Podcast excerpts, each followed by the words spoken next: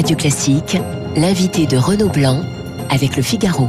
Bonjour Richard Malka. Bonjour. Avocat qui publie Le droit d'emmerder Dieu chez Grasset. Alors c'est en fait ce petit livre, votre euh, plaidoirie hein, lors du procès des attentats de, de janvier 2015, euh, les attentats de Charlie Hebdo et de l'hypercachère de Vincennes. Le droit d'emmerder Dieu. Alors c'est un titre un, un, un peu choc, mais vous dites c'est pas vraiment un titre provocateur, c'est plutôt un titre de combat. Oui, il n'y avait pas chez moi le souhait de provoquer qui que ce soit, mais il y avait le souhait de secouer un peu le, le Ouais. la société, l'époque, euh, et y compris euh, les jeunes générations, pour euh, leur rappeler que ce droit est le nôtre, qu'il est important et qu'il mérite qu'on se batte pour lui. Alors je rappelle que vous écrivez toujours vos, vos, vos plaidoiries. D'ailleurs, vous le dites au début du livre. Euh, vous qui êtes l'avocat de Charlie Hebdo, ce fut l'une des, des plaidoiries les plus importantes pour vous? Ah bah oui, parce que parce que c'est mon histoire, parce que je la porte depuis en fait euh, des décennies cette plaidoirie, euh, au travers de tous les dossiers de ce type-là que j'ai plaidé, et puis et puis la tragédie, et puis euh, et puis les amis disparus, et puis euh, ce procès complètement fou. Donc évidemment, ça, elle sera à part dans dans mon aventure personnelle. Un procès effectivement hors norme avec plusieurs reports à cause du Covid. Vous avez porté le masque. C'est toujours compliqué pour un avocat quand vous vous adressez finalement à, à, la justice d'avoir un masque de, devant soi. Ça devait être compliqué. Ah oui, d'ailleurs, euh, c'est très euh, étrange pour nous. On a essayé euh, au début du procès de s'en passer. Le pire étant de n'étant pas d'en avoir un, ce qui déjà est compliqué pour l'élocution sur une longue période. Ouais. Euh, mais le pire, c'est effectivement que l'autre, celui auquel vous vous adressez, dont vous allez chercher euh, l'assentiment, le regard, la confiance dans ses yeux, bah, vous ne le voyez pas en fait. C'est un Ouais. mur, il n'a pas d'expression. Et ça, c'est très déstabilisant. Alors c'est un texte très dense hein, où vous rappelez finalement ce que nous sommes, ce qui fait notre spécificité et notamment, notamment notre droit de, droit de pouvoir critiquer n'importe quelle religion. Oui, la critique ne connaît pas le respect, disait Renan. Euh, c'est un droit euh, que nous avons acquis, euh, nous, en France, euh, depuis très longtemps. La Révolution depuis française. 1789, 1791. Ouais. Euh, nous sommes le premier pays au monde à en avoir fait un droit fondamental. C'est le fruit de notre histoire. C'est le fruit de l'universalisme. C'est aussi un des piliers de la laïcité. C'est un droit absolument nécessaire. Pourquoi la, comment, comment la science pourrait-elle euh, euh, avoir à respecter, être dans l'obligation de respect de la religion? Comment les mœurs? À ce moment-là, il faudrait revenir sur le droit à l'avortement, sur l'égalité des hommes et des femmes, sur euh, la place des homosexuels, euh, sur euh, éventuellement euh, la considération que l'on a pour les juifs, euh, sur la recherche scientifique, sur la liberté culturelle. Il est essentiel ce droit. Ouais. C'est une liberté. Et une liberté, ça a un prix. Et c'est ça le problème. Et c'est ce que je- j'essaie de dire dans ce livre. La liberté, ça a un prix. Il faut combattre pour elle. Sinon, on la perd. Alors c'est un texte également sur euh, sur nos lâchetés, sur nos peurs, nos compromissions face au, fanatisme religieux, euh, qui font euh, qui nous font reculer finalement sur des sur des questions clés. Vous citez d'ailleurs un moment Churchill hein, qui déclarait qui a nourri le crocodile en espérant être le dernier à être mangé? Oui, c'est une phrase sur euh, sur le conciliateur euh, de Churchill qui, essaie toujours de concilier et, et qui se dit, et on pourrait se dire ça dans l'affaire des caricatures. Après tout, pourquoi on n'abandonnerait pas euh, le droit euh, des caricatures et puis pourquoi on n'abandonnerait pas euh, le droit au blasphème? Si c'est pour avoir la paix, ça vaut peut-être le coup. Ouais. Eh ben, sauf que ça marche pas comme ça, parce qu'en fait, euh, ça, en face, on sent l'odeur du sang de la démocratie à chacun de nos renoncements. En face, on n'est pas dans un esprit de paix, mais dans un esprit de conquête. Et à chacun de nos renoncements, eh bien, la, la, la bête, le monstre grossit et a de plus en plus faim et a de plus en plus d'appétit. Ça ne s'arrêtera pas à l'abandon d'un seul droit. On nous les demandera tous les uns après les autres, parce que comme on nous l'a expliqué au cours de ce procès, ce qu'ils ne supportent pas, ce sont nos libertés. Ouais. Il y a, dans, ce texte, hein, euh, il y a évidemment les accusés qui sont dans le box à qui vous vous adressez, puis il y a tous ceux qui sont dans la société qui ont défendu d'une certaine manière euh, non Oh, pas c'est- les personnes qui étaient dans. C'est- plus à eux que je m'adresse d'ailleurs. Oui, oui, oui, c'est vrai, c'est vrai, c'est plus à eux, mais mais qui ont voilà, qui ont défendu indirectement ou ou souvent indirectement les, les terroristes, ceux qui ont trouvé des excuses, ont dit Mm. attention, mais il faut faire attention à ce qu'on dit, on n'a pas le droit de provoquer. C'est les enfants gâtés de la République. C'est comme ça que vous les appelez, Richard Malka. Oui, il y a, il y, a, il y a ceux qui ont laissé tomber euh, par Des politiques, des artistes, Ah des oui. intellectuels. hein. Vous, vous citez d'ailleurs pas mal de noms. Des, Ouais, ouais, des, oui. des- des journalistes aussi. Ouais, Euh. Euh, oui, ils ont laissé tomber euh, dès, euh, dès 2006, dès 2007, dès le début de l'affaire des caricatures, non pas simplement Charlie Hebdo et les caricaturistes, mais ils, ils ont laissé tomber euh, notre modèle de société, nos droits, nos libertés. Alors certains l'ont fait sans, avec, euh, euh, dans un esprit euh, de paix, Ouais, ce que vous Ce disiez que à l'instant. Ouais. sans penser à mal. Et puis aujourd'hui, ils se sont rendus compte qu'ils avaient tort et le discours n'est plus le même. Et puis il y a ceux qui sont dans euh, euh, dans dans une complaisance active idéologique à l'égard de ce qu'il faut bien appeler euh, l'islam politique, l'islamisme, un phénomène d'intégrisme religieux qui est un fascisme comme un autre.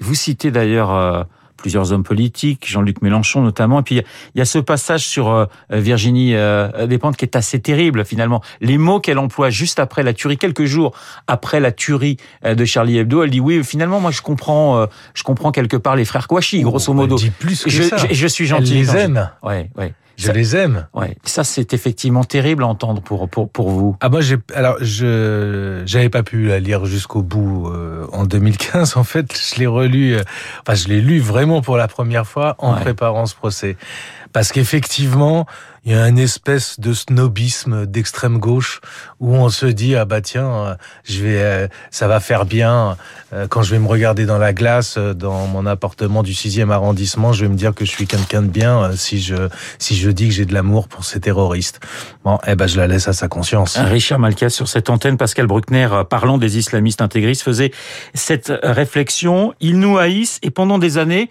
on a cherché à comprendre pourquoi on nous haïssait et on culpabilisait presque euh, qu'on puisse nous, nous haïr. Et il disait, maintenant, faut arrêter de culpabiliser, faut juste défendre ce que nous sommes. Il a absolument raison. Cette arme de la culpabilité, elle a été, on en a abusé.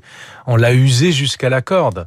La culpabilité permanente, euh, l'idéologie victimaire qui va avec et qui Ouais. enferme les êtres humains dans un statut de victime, qui les empêche de faire, de, de s'intégrer dans la société, qui les enferme, dans, qui les essentialise dans une position horrible. Parce que qui a, qui a envie d'être victime Mais quand on vous répète ça du matin au soir et que vous êtes enfant, vous devenez dingue. C'est comme ça qu'on fabrique des monstres. Évidemment, euh, ce texte, euh, le droit d'emmerder Dieu. Et donc- dans un pays, quand même, où euh, les droits sont égaux pour tous. Il n'y en a pas beaucoup dans le monde. Et où on les défend. Alors tout n'est pas parfait, il y a des discriminations, comme dans tous les pays du monde. euh, et il faut les combattre, évidemment. Euh, mais enfin, on, est, on vit quand même dans un Ouais. pays d'égalité. Alors ce texte, je le disais, a une résonance toute particulière avec le procès qui se tient actuellement, le, procès du, du, du 13 novembre. Vous le suivez forcément de, de très près. Il a débuté il y a un peu plus d'un mois, en une preuve encore que le droit doit toujours primer sur la force. C'est ça finalement. Alors, Oui, évidemment, un procès, ça a de multiples vertus. C'est en même temps une catharsis pour euh, pour les victimes, mais c'est pas seulement. Hier, j'en débattais avec Yannick Enel, qui est lui aussi publié un très beau livre puisqu'il avait suivi euh, écrivain qui écrit pour Charlie et qui avait suivi le procès des attentats de Charlie et, et il avait cette formule très belle. Il disait que ce, un procès comme ça, c'est aussi la manière de, de, de repousser les ténèbres, de remettre de la lumière avec des paroles, avec de l'humanité, avec de l'émotion, là où il n'y avait que les ténèbres et l'obscurantisme de ces personnes qui, au, au final, n'ont rien à dire. Vous avez l'impression de revivre un petit peu le procès d'il y a un an de Charlie Hebdo. En ce moment, on voit les, les, les rescapés, notamment du Bataclan, qui viennent témoigner et qui ont presque la culpabilité d'être restés en vie. Ce sont des témoignages qui sont très très forts. Pour être honnête, je me protège un peu. Oui. Euh, parce que je sais à quel point c'est douloureux, difficile. Il m'est arrivé de sortir de la salle d'audience parce que le témoignage de de ces témoins est, est parfois à la limite du supportable. Ouais. Euh, donc je lirai tout ça, absolument tout, euh, pas forcément tout de suite, parce qu'effectivement, à un moment, c'est trop dur. Il faut se battre maintenant et pas demain. Vous dites d'ailleurs dans votre plaidoirie, le futur, c'est comme le ciel, c'est virtuel. Bah oui, c'est oui, c'est c'est aujourd'hui que ça se joue. C'est aujourd'hui. C'est nos, libertés. C'est pas compliqué de défendre des libertés, vous savez.